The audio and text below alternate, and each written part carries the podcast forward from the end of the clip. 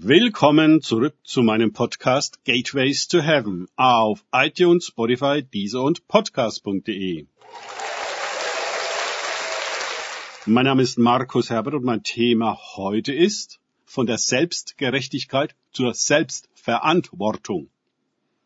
Weiter geht es in diesem Podcast mit Lukas 18,9 aus den Tagesgedanken meines Freundes Frank Krause. Jesus sprach aber auch zu einigen, die auf sich selbst vertrauten, dass sie gerecht seien und die übrigen für nichts achteten. Lukas 18, 9. In diesem Vers wird ein interessanter Zusammenhang zwischen Selbstgerechtigkeit und Verachtung hergestellt. Die Selbstgerechten überheben sich über die anderen. Warum reicht es ihnen nicht, für sich selbst gerecht zu sein, sondern um sich über andere zu erheben?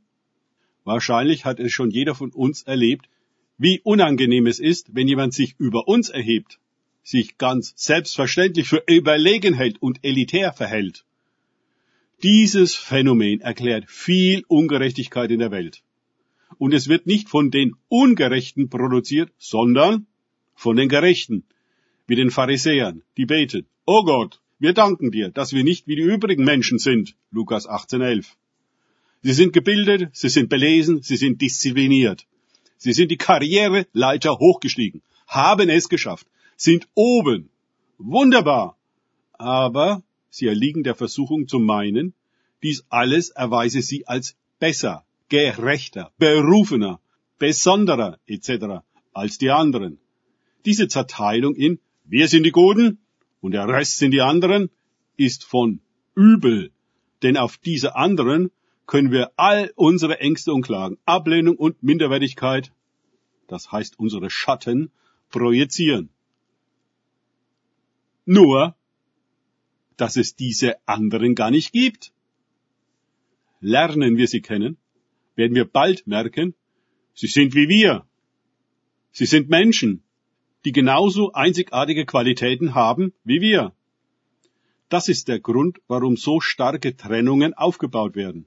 Dass wir einander normalerweise nicht kennenlernen, uns in verschiedenen Kreisen, Kasten und Kantinen bewegen, sodass die Projektionen derer da oben auf jene da unten funktionieren. Aber andersherum läuft es genauso. Die unten können ihre Schatten mit der gleichen Selbstgerechtigkeit auf die oben projizieren und meinen, die seien für ihr Unglück verantwortlich. Jesus warnt uns eindringlich. Wer sich selbst erhöht, wird erniedrigt. Und wer sich selbst erniedrigt, wird erhöht. Lukas 18, 14. Die Betonung liegt auf selbst. Nur wir selbst können unsere Schatten für uns selbst behalten und verantworten, anstatt sie anderen anzuhängen und sie zu verachten. Das eine ist Demut, das andere ist Hochmut. Wir können wie der Zöllner sagen, O Gott, sei mir Sünder gnädig. Lukas 18, 13. Dem Demütigen gibt Gott Gnade. Die Gnade ist es, die unseren inneren Schatten ermöglicht, aus der Verdrängung heraus ans Licht zu treten und sich dadurch zu transformieren und zu integrieren oder aber zu erklären und aufzulösen. Leider gehen auch viele Christen in die Position des Pharisäers, wollen mit Gottes Hilfe überlegen sein und verachten auf oft skurrile oder sagen wir scheinheilige Art und Weise die anderen. Und es ist im Kern ein Mangel an Gnade, der sie in dieser Haltung religiöser Überlegenheit hält. Danke fürs Zuhören. Denkt bitte immer daran, kenne ich es oder kann ich es, im Sinne von erlebe ich es. Es sich auf Gott und Begegnungen mit ihm einlassen, bringt wahres Leben und die Gnade Gottes. Gott segne euch und wir hören uns wieder.